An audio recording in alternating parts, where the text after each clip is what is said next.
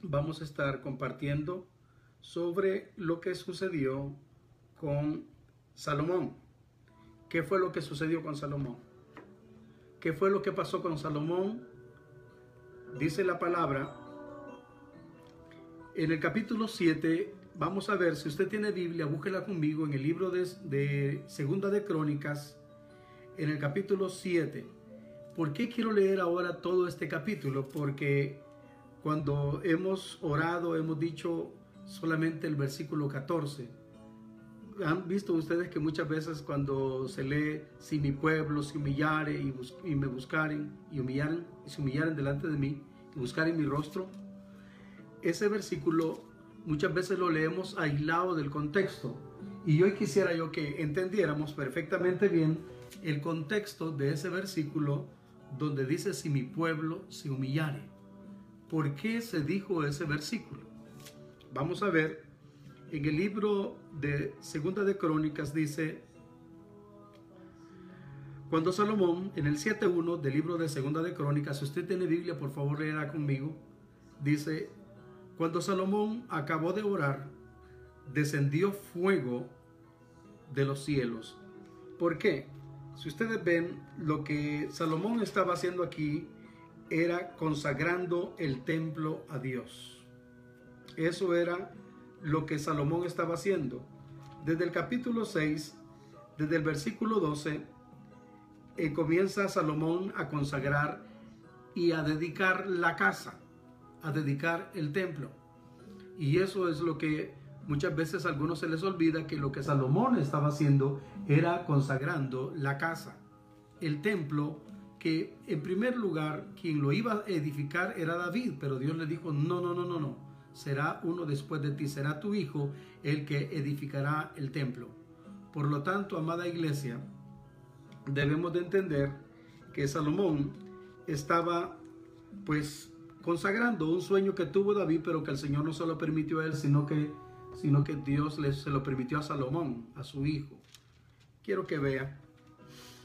Entonces, en el capítulo 7, dice la palabra que cuando Salomón terminó de dedicar la casa, cuando Salomón terminó de consagrar el templo, él dijo estas palabras, cuando él terminó de orar, dice que descendió fuego de los cielos.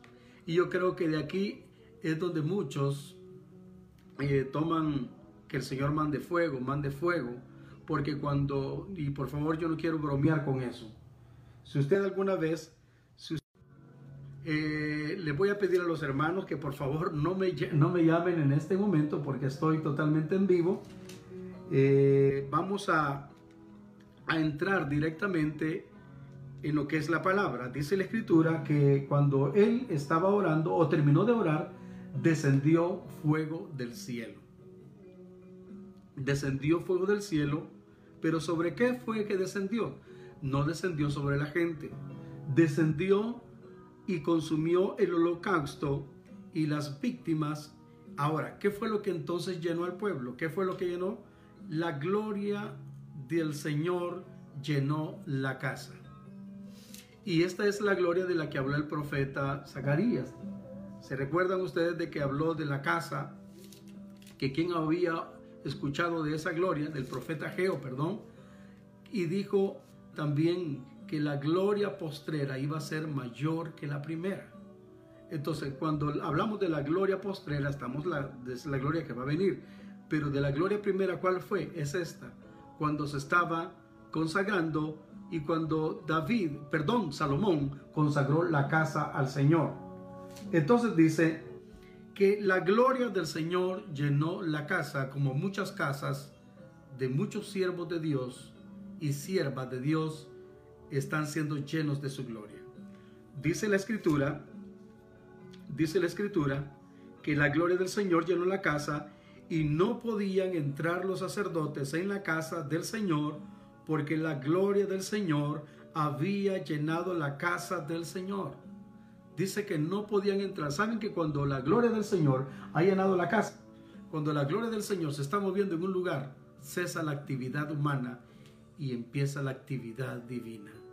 Qué lindo es cuando nosotros como siervos de Dios no dejamos operar nuestra manera de ser, sino que dejamos que sea la gloria del Señor la que se mueva. Dice que los sacerdotes no podían entrar porque la gloria había llenado la casa. Entonces, ¿qué dice? Se postraron sobre sus rostros en el pavimento y adoraron y alabaron al Señor diciendo. Primeramente, cuando la gloria del Señor está en un lugar, ¿saben qué es lo que sucede? Que la gente no queda, no hay más gente altiva, no hay más gente prepotente, sino que todo mundo debe de postrarse ante el Señor. Todo mundo debe, debemos de humillarnos delante del Señor sabiendo que la gloria del Señor está allí. Porque debe de reverenciar, en santidad tendréis mi santuario. Dice la palabra que se postraron con su rostro en el pavimento, adoraron y alabaron al Señor diciendo, mire qué fue lo que dijeron. Porque el Señor es bueno y su misericordia es para siempre. ¿Quiere decirlo usted conmigo? Dice que cuando se postraron en el pavimento, cuando adoraron, dijeron, el Señor es bueno, para siempre es su misericordia. Digámoslo una vez más, porque Él es bueno y su misericordia es para siempre. Eso fue lo que dijeron al postrarse en adoración. Luego entonces el rey y todo el pueblo sacrificaron víctimas delante del Señor y ofreció el rey Salomón en sacrificio 22 mil bueyes y 120 mil ovejas y así dedicaron la casa de Dios y todo el... Eh, dice que dedicaron la casa de Dios el rey y todo el pueblo. No solamente lo hizo el rey, sino que todo el pueblo, juntamente con el rey, dedicaron la casa al Señor. Y los sacerdotes desempeñaban, dice su ministerio, también los levitas, con los instrumentos de música del Señor, los cuales había hecho el rey David para alabar al Señor, porque su misericordia es para siempre. ¿Sabe, amada iglesia, por qué debemos de cantar y por qué debemos de adorar? Yo no entiendo por qué muchos han dejado de cantar y hemos dejado de alabar. Cuando la Biblia dice que tenemos que cantar, tenemos que adorar, porque su misericordia es para siempre. Se lo voy a volver a leer. Mire cómo dice, se lo voy a leer. Dice que, porque su misericordia, dice que los cuales los instrumentos de música habían habían sido hechos por David, los cuales habían sido diseñados para alabar al Señor, porque su misericordia es para siempre. Los instrumentos no tenían que estar colgados, los instrumentos no tenían que estar guardados. Sabe que muchos han guardado las guitarras, han guardado los pianos, han guardado los instrumentos, han guardado las panderetas. De seguro muchos, los panderos, los tienen llenos de polvo, no los han usado. ¿Por qué? Ah, están esperando llegar al, al salón, están esperando llegar al auditorio, están esperando llegar al templo. No, Tú no vas a cantar porque en el templo debes de hacerlo. Eso se hacía antes cuando estaba el templo allá en Israel y cuando teníamos también la oportunidad de ir a algún templo. Bendito Dios por los que pueden hacerlo y sé que algunas congregaciones ya están abriendo, pero escúchame bien esto. Tú no vas a cantar porque estás en el templo, tú no vas a cantar porque los hermanos te van a escuchar y tú no vas a usar los instrumentos porque los hermanos te van a ver el talento que tú sabes. Tú lo vas a hacer porque su misericordia es para siempre. Por eso, porque su misericordia es para siempre. Puedes seguir leyendo siempre en el verso 6 de Segunda de Crónicas 7, para los que acaban de conectarse. Dice de esta manera, cuando David alababa por medio de ellos, asimismo los sacerdotes tocaban trompetas delante de ellos y todo Israel estaba en pie. También Salomón dice consagró la parte central del atrio que estaba delante de la casa del Señor, por, por cuanto había ofrecido allí los holocaustos y la grosura de las ofrendas de paz, porque en el altar de bronce que Salomón había hecho no podían no podían caber los holocaustos, las ofrendas y las grosuras.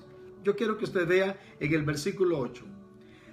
Entonces hizo Salomón, dice, fiesta siete días Mire la gran fiesta que hizo Salomón en la dedicación del templo. Cuando terminó de orar, dice que durante siete días hizo fiesta Salomón.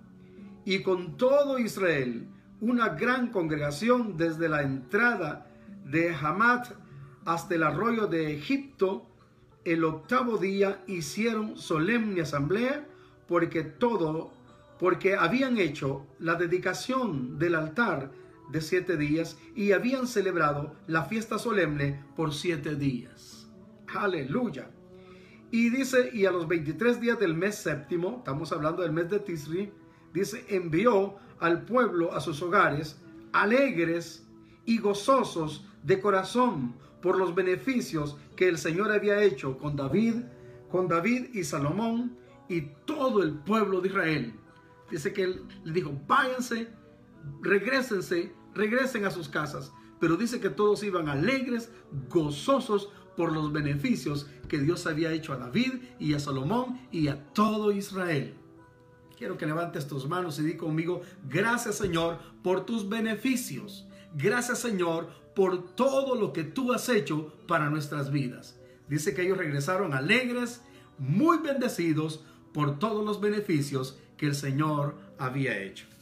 Ahora quiero que por favor, dice que todos celebraron y luego después de haber celebrado se fueron para su casa muy alegres. En el versículo 11 terminó pues Salomón la casa del Señor y la casa del rey y todo lo que Salomón se propuso hacer en la casa del Señor y en su propia casa fue prosperado. Escuchó lo que le acabo de decir, lo que acabo de leer, y en su propia casa fue prosperado. Quiero decirle esto a cada uno de ustedes, mis hermanos. En tu propia casa, en la casa donde Dios te permite estar, ahí serás prosperado. Y prosperado no me refiero a dinero como algunos solamente han entendido así. Prosperado es ayudado, bendecido, favorecido por Dios. En su casa de Salomón fue favorecido, fue prosperado, fue ayudado. ¿Mm? Hermanos, la prosperidad de Dios tiene que ver con su cuidado, con su favor, con su gracia, con su misericordia, con sanidad, con restauración. Ser, ser prosperados es ser ayudados por el Señor. La bendición del Señor es la que enriquece. La bendición del Señor es la que te prospera. No es, hermanos míos, un local, no es bendito Dios si hay algún local en el cual se puede hacer, pero en realidad lo que Salomón hizo fue enviar a su pueblo para su casa y en su casa, en su casa, dice, fue prosperado. Se lo vuelvo a leer para los que no los que no lo habían leído conmigo, quiero que lo vean. Dice, y en su casa fue prosperado. ¿Quieren que lea el versículo completo? Dice de esta manera. Terminó pues Salomón la casa del Señor y la casa del rey y todo lo que Salomón se propuso hacer en la casa del Señor y en su propia casa fue prosperado. Amén y amén. En su propia casa fue prosperado. Fíjense, amados hermanos, que yo tengo la certeza que si alguno de los que me están escuchando están rentando casas, mientras el Señor no venga, Dios te va a permitir tener tu propia casa. Dios va a permitir que si estamos rentando, ya nunca más estemos rentando. Aunque el apóstol Pablo dice la palabra que terminó su ministerio en una casa alquilada. Sin embargo, dice que Salomón tenía su propia casa hermano, porque no es lo mismo que estar en una casa rentada que estar en la propia casa. No es lo mismo que estar en una casa que estás ahí simplemente eh, viviendo eh, por, por un tiempo, algo temporal. Pero si Dios te da algo propio, hermano, eso no es una maldición como alguien lo cree. Alguien cree que si tú tenés eh, beneficios y tantas cosas que reciben, piensan de que eso te va a corromper. Pues la Biblia dice que Salomón fue prosperado en su propia casa. Pero saben que Salomón fue sabio también al, haberle pedido sabiduría al Señor. Antes que nada, pues le pidió sabiduría. Y a más de que Dios le dio sabiduría, lo bendijo en todos los aspectos. No le faltó ningún bien, hermano, porque ese hombre tampoco era de mezquino corazón. Ese hombre ofrecía a Dios sacrificios hermano, sin mezquindad. Siempre lo hacía Dios con toda liberalidad. ¿Por qué? Porque él sabía que toda buena dádiva y que todas las provisiones que él tenía venían de la mano del Señor. Por lo tanto, esa es la palabra que yo estoy viendo acá. Que Salomón, Dios le prosperó en su casa porque él pensó en la casa del Señor. Ahora, miremoslo en el sentido espiritual. Si tú piensas en la casa del Señor, que es la iglesia, si tú piensas en los hermanos, si tú piensas en iglesia, qué bendición es cuando nosotros, los que pastoreamos, no solamente estamos pensando en cómo vamos a salir nosotros los pastores adelante, sino que estamos pensando cómo vamos a ayudar a nuestros hermanos. Bendito Dios que algunos pastores, aún en medio de esta crisis, en medio de esta pandemia, han ido a dejarle víveres a los hermanos. Han ido a dejarle insumos a los hermanos. Han ido a llevarle algo de comer. Y qué bendición cuando somos solidarios en medio de este tiempo. Qué bendición cuando podemos compartir con aquellos en medio de la crisis. De verdad que es una bendición y que no solamente estás pensando tú en tener ahí tu, tu bodeguita llena y tener tus provisiones llenas, sino que piensas en los demás. Entonces, como Salomón pensó en la casa del Señor, Dios pensó en su casa. Amén y amén. Cuando tú te preocupas por las cosas del Señor, Dios se preocupa por tus cosas. Aleluya. Una vez más, cuando nos preocupamos por las cosas del Señor, el Señor se preocupa por nuestras cosas. Voy a seguir leyendo, por favor. Y entonces dice la escritura, después de eso, que apareció el Señor a Salomón de noche y le dijo, yo he oído tu oración y he elegido para mí este lugar por casa de sacrificio. Si yo cerrare los cielos para que no haya lluvia, y si mandare a la langosta que consuma la tierra, o si enviare pestilencia a mi pueblo, Ahora viene el versículo que la mayoría de nosotros conocemos porque es muy popular. Si se humillare mi pueblo, sobre el cual mi nombre es invocado, y oraren, y buscaren mi rostro, y se convirtieren de sus malos caminos. Oiga lo que dice, y se convirtieren de sus malos caminos, entonces yo oiré desde los cielos y perdonaré sus pecados y sanaré su tierra. Varios aspectos que veo acá en esto. Si se humillare mi pueblo, primero, Dios espera que su pueblo se humille. Y humillarnos no es solamente bajar la cabeza. Humillarnos es doblegar nuestro corazón, nuestra voluntad, rendidos ante el Señor. Morir a nuestro ego, morir a nuestra propia manera de ser y dejar que sea el Señor quien tome el control de toda nuestra vida, humillarnos ante sus pies. Por eso dice, si se humillare mi pueblo, ¿sabe que el Señor, hermanos míos, no le está diciendo al mundo que se humille? En este versículo no le está diciendo al mundo que se humille, le está diciendo Dios a su pueblo, a su pueblo, a su iglesia, a los que Él ha redimido. Ahora, si nosotros nos humillamos, hermano, en oración y en ayuno, buscando al Señor, Dios bendecirá y Dios ayudará a aquellos que, que aún no conocen al Señor. Por eso, quienes nos tenemos que humillar somos nosotros. No sé si me está escuchando, por favor. Los que nos tenemos que humillar somos nosotros. El mundo, pues de alguna manera Dios le provocará y les ayudará para que ellos vengan en busca de Él. Y nosotros tenemos que predicar, tenemos que continuar. Pero aquí dice el Señor, si se humillare mi pueblo. ¿Se recuerdan aquella palabra que está en segunda de Corintios, donde dice, dice, dice, y vosotros seréis mi pueblo, y yo seré para vosotros por Padre. Salid de en medio de ellos y no toquéis lo inmundo, y yo os recibiré y seré para vosotros por Padre, y vosotros me seréis hijos e hijos, dice el Señor. Entonces, a los que el Señor nos llamó de las tinieblas a su luz admirable, a los hijos de Él, si nosotros nos hemos pervertido, si nosotros nos hemos descarriado, si nosotros hemos fallado, somos nosotros los que tenemos que humillarnos. Vale recordar lo que pasó con, con Jonás. Dice la palabra que Jonás, él andaba de soberbio, él andaba de soberbio, pero Dios, fíjense que en su misericordia, en su misericordia, este hombre no quería humillarse ante Dios y en obedecerle. Pero ahora Dios envió al profeta porque Dios procuraba la salvación de los que habitaban en Nínive. Entonces, Dios amaba tanto ese pueblo que entonces solamente el mensaje, ni siquiera Dios les dijo que se humillaran. Solamente el, mensaje que les mandó fue que de aquí a 40 días Nínive será destruido. ¿Verdad que no les dijo, Ninivitas, humíllense? ¿Verdad que no les dijo así? Todos ustedes de Nínive tienen que humillarse. No les dijo así. El mensaje que el Señor mandó a través del profeta fue, de aquí a 40 días Nínive será destruido. Ya era decisión de ellos si se humillaban o no.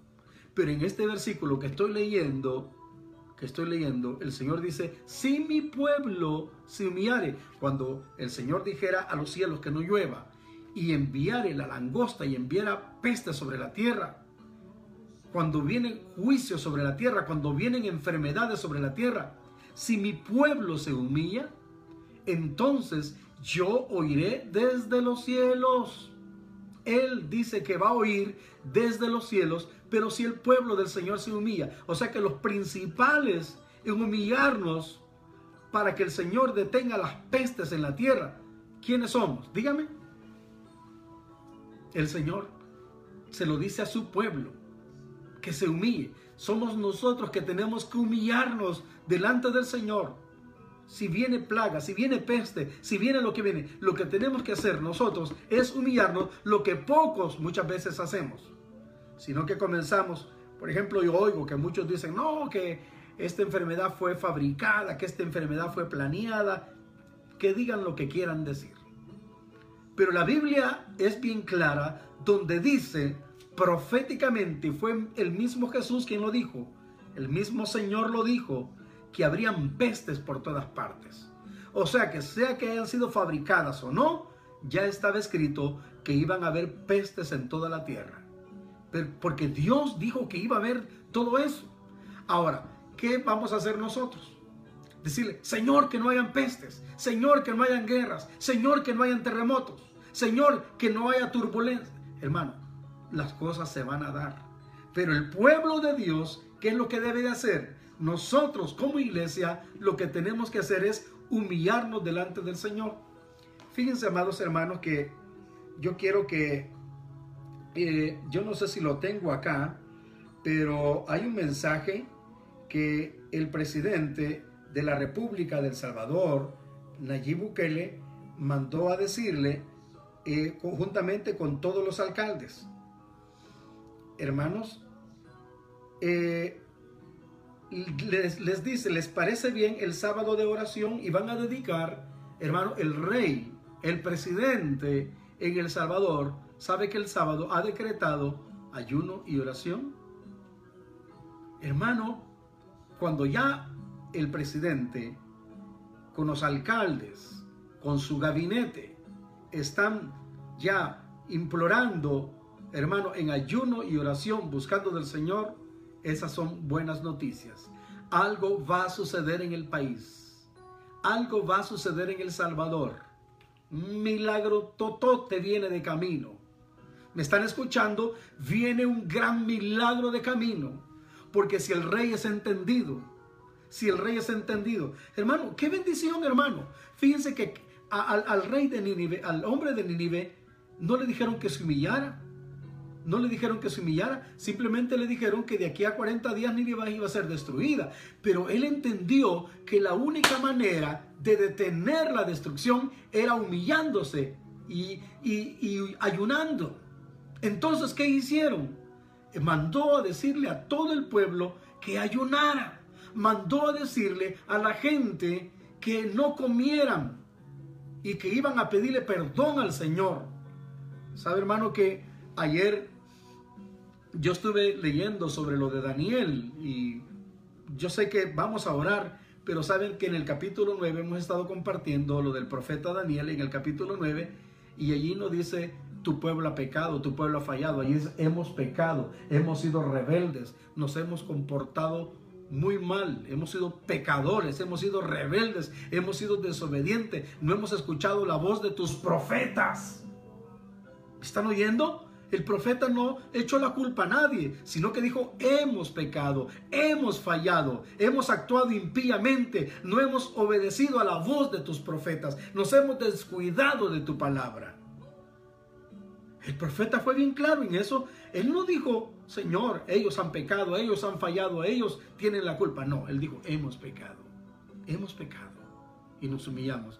Y sabe que en el capítulo 10 que comparte ahora, el Señor le envió un ángel a Daniel, el muy amado, y le dijo, muy amado, desde que empezaste, desde el día que dispusiste tu corazón a humillarte para estar en mi presencia, fueron oídas tus palabras y a causa de tus palabras yo he venido. Aleluya, fue enviado. Dice que vino Gabriel de parte de Dios. Por 21 días dice que este hombre estuvo en, en búsqueda con Dios, Daniel, pero no podía pasar Gabriel no podía pasar Gabriel porque dice que el príncipe de Persia lo estaba, estaba obstruyendo el paso del mensajero que Dios había enviado. Entonces dice que descendió en su ayuda Miguel y Miguel le despejó los cielos a Gabriel para que descendiera con el mensaje para Daniel. Mire qué precioso hermano. Un hombre intercediendo abajo, orando y buscando e implorando de Dios. Un ángel que viene con el mensaje de parte de Dios que oyó el clamor de Daniel, pero hay oposición. A veces hay mensajes que vienen para nuestra vida, pero hay oposición.